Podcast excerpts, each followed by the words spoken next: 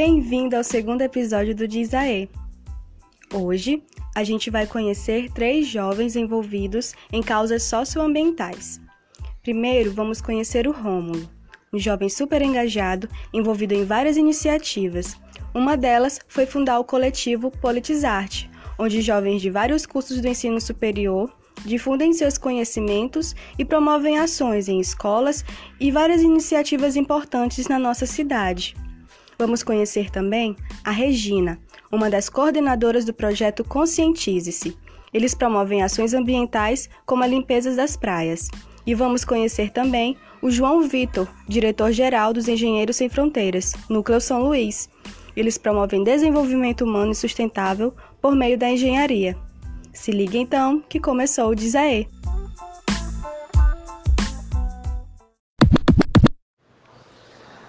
Então, vamos lá. Primeiramente, meu nome é Rômulo e, cara, não muito diferente de todos os jovens de São Luís. Eu tive uma infância muito desassistida, né? Pobre, vamos dizer assim. Mas com um diferencial muito importante que foi o acesso à educação pública de qualidade, pô. Nossa. É, é incrível, assim, como a educação mudou minha vida. Para vocês terem uma noção, eu tive acesso a, ao Instituto Federal de Educação, Ciência e Tecnologia, né, o IFMA, aqui da minha cidade. E por causa do IFMA, eu pude ter acesso a alguns programas, como viagens para participar de congressos de estudantes, congressos de congressos técnicos da minha área, viagens para competir, pô, esportivamente ali pelo, pelo time de handball do, do meu campus. E nessas viagens, que eu diria que foi a experiência mais marcante que o IFMA me proporcionou, foi poder viajar para outros estados, algo que eu nunca imaginei que faria assim, né, de graça, mano, com auxílio do governo. Através dessas viagens, eu pude chegar em outras cidades e perceber que essas cidades proporcionavam uma qualidade de vida para sua população pô, N vezes maior do que a qualidade de vida que São Luís proporciona para nós ludovicenses. E isso começou a me incomodar demais, né? Me questionar por quê? Por que, que outras cidades, até mesmo com menos recursos, promovem políticas públicas com mais qualidade do que a nossa cidade? Isso ficou inculcado na minha mente, assim, por muito tempo, até que eu resolvi agir, mano, de alguma forma, resolvi fazer alguma coisa. E aí eu criei o coletivo, eu fundei, fundei o coletivo Politizarte, uma iniciativa onde eu reuni estudantes universitários que estavam interessados em cumprir um dos pilares da educação superior, que é a extensão. Né? E eu reuni ali uns 15 estudantes universitários da UFMA, cada um de um curso diferente, e nós fomos para uma escola municipal aqui de São Luís para conversar, para debater com crianças do ensino fundamental sobre profissões, sobre universidades, sobre dignidade, sobre cidadania, sentado no chão mesmo, fazendo rodinhas, cada estudante com uma rodinha, falando sobre sua profissão, sobre seu curso, sobre sua trajetória, tentando inspirar essas crianças. E foi massa. Nós planejávamos fazer mais ações dessa natureza, né? Com crianças, jovens, adultos, pessoas em situação de vulnerabilidade, levando conscientização. Porém, a pandemia não nos permitiu continuar nessa pegada assim, né? Mas mais pessoal ali, mais juntinho. E por conta disso, nós, nós do coletivo Politizarte, passamos a investir em algo que é bem menos é, educativo, mas que lida diretamente com uma necessidade básica e essencial, que é a alimentação. Daí, durante a pandemia, nós passamos a distribuir sopa para pessoas em situação de rua. E estamos já no terceiro mês que fazemos essa distribuição e percebemos, percebemos o quanto é importante porque sempre que nós chegamos lá, surgem ali 70, 60, 70, 80 pessoas em situação de rua às vezes falta sopa para distribuir para a quantidade de gente que está ali na rua, passando fome, passando necessidade, passando frio, né? E Além disso, uma outra iniciativa que, na, na verdade, essa iniciativa não foi do Politizarte, foi minha individualmente, diz respeito ao meio ambiente, diz respeito ao saneamento básico da minha cidade e diz respeito à falta de políticas públicas, é, pelo menos na minha época, voltadas para esse fator. Né? Eu trabalhava na, numa rua importante do Centro Histórico de São Luís, a Rua Rio Branco, e todos os dias eu passava por essa rua e eu percebia que tinha vários mastros para instalar lixeiras. No entanto, todas as lixeiras estavam quebradas. Isso numa rua histórica, numa rua comercial, numa rua super importante, movimentada da cidade. Daí eu tomei a iniciativa de colocar cestos de lixo nesses mastros, aqueles cestos simples mesmo assim. Então eu coloquei alguns cestos de lixo, gravei um vídeo e, pô, para minha surpresa e alegria, o vídeo viralizou, alcançou assim proporções que eu nunca imaginei, né? Chegando em várias redes sociais, tendo muitos compartilhamentos e com certeza chegando na prefeitura, né? Eu, eu realizei a ação na sexta e na segunda-feira, quando eu voltei para trabalhar, todas as todos os mastros da rua estavam com lixeiras e hoje todas as avenidas de São Luís têm lixeiras assim, para vocês terem noção, uma lixeira em cada poste. E eu me sinto muito feliz e orgulhoso porque eu acredito que isso se deu através da minha iniciativa ali de, de colocar os cestinhos de lixo e fazer essa necessidade ser vista. E meu objetivo é esse. Meu objetivo é mostrar tantas e tantas necessidades que nossa cidade tem com relação a políticas públicas e essas necessidades precisam ser vistas para serem debatidas e logo depois serem resolvidas. Beleza? Tomara que eu tenha sido não sido tão prolixo aí na minha, na minha fala e que tenha acrescentado em alguma coisa no podcast da Mariana. Muito obrigado, Mariana, pelo convite. E é isso. Valeu, galera. Um abraço. Então, meu nome é Regina, eu tenho 17 anos e ainda estou no ensino médio.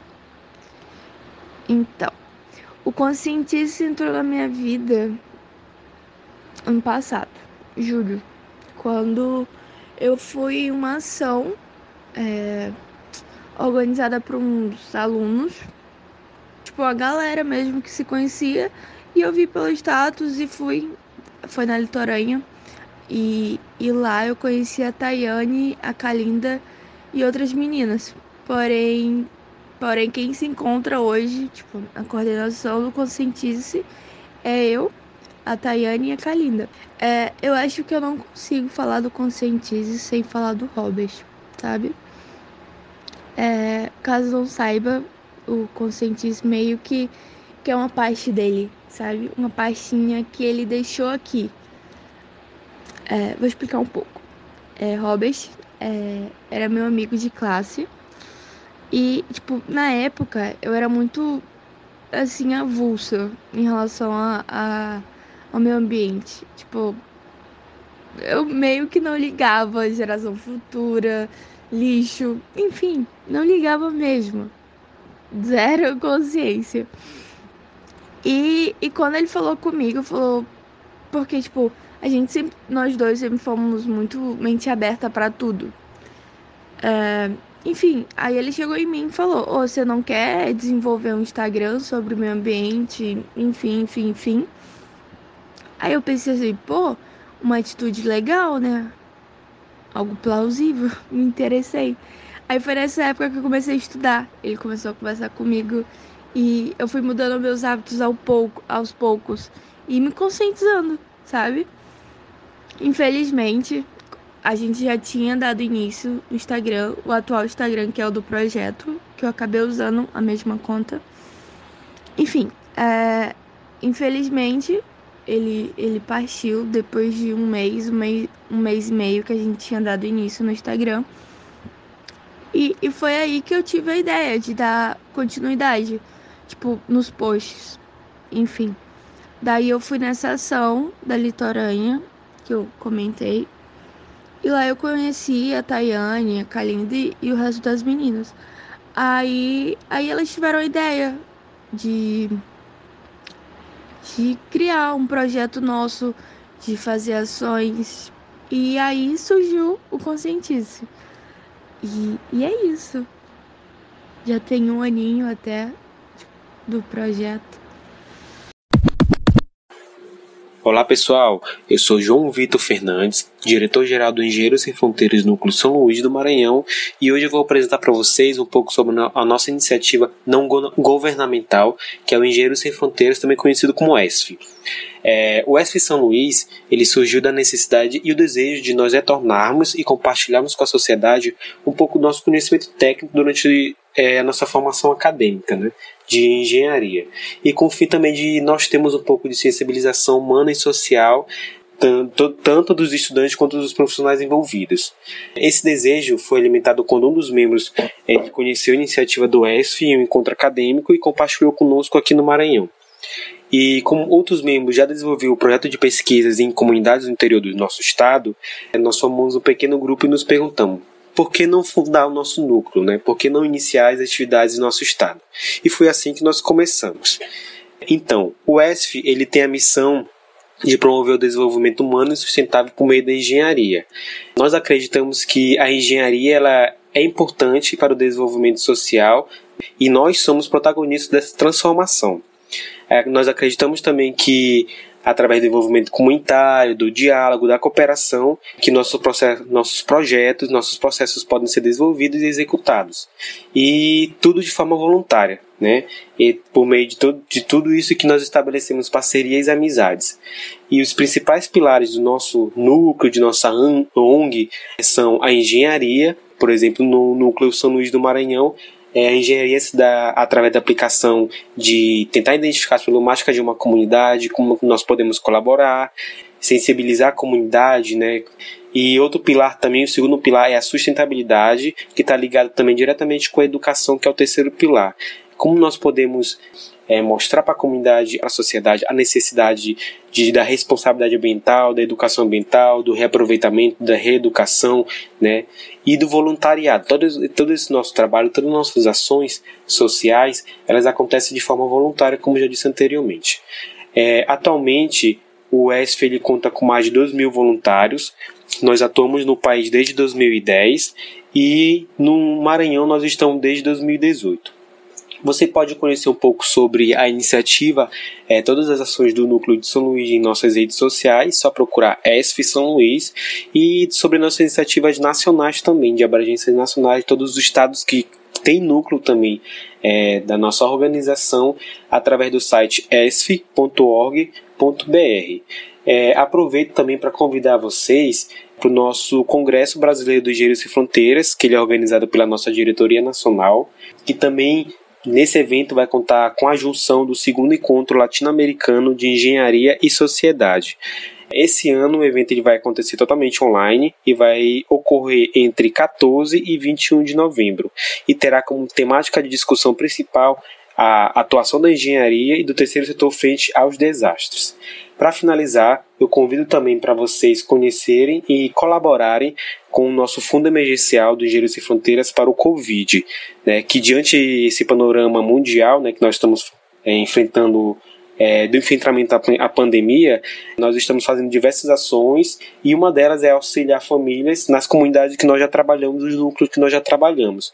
E nós estamos atendendo essas famílias com doações de cesta básicas e kits de higiene pessoal. Você pode conhecer sobre todas essas nossas iniciativas em nossas redes sociais. É isso, obrigado pela oportunidade e vem ser fronteiras com a gente também.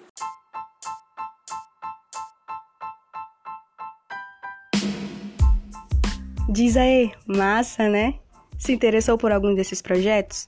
Sigam eles nas redes sociais, arroba politizarte, arroba projeto conscientize.si e arroba São Luís. Eu espero que você tenha gostado desse episódio e te espero no terceiro e último episódio.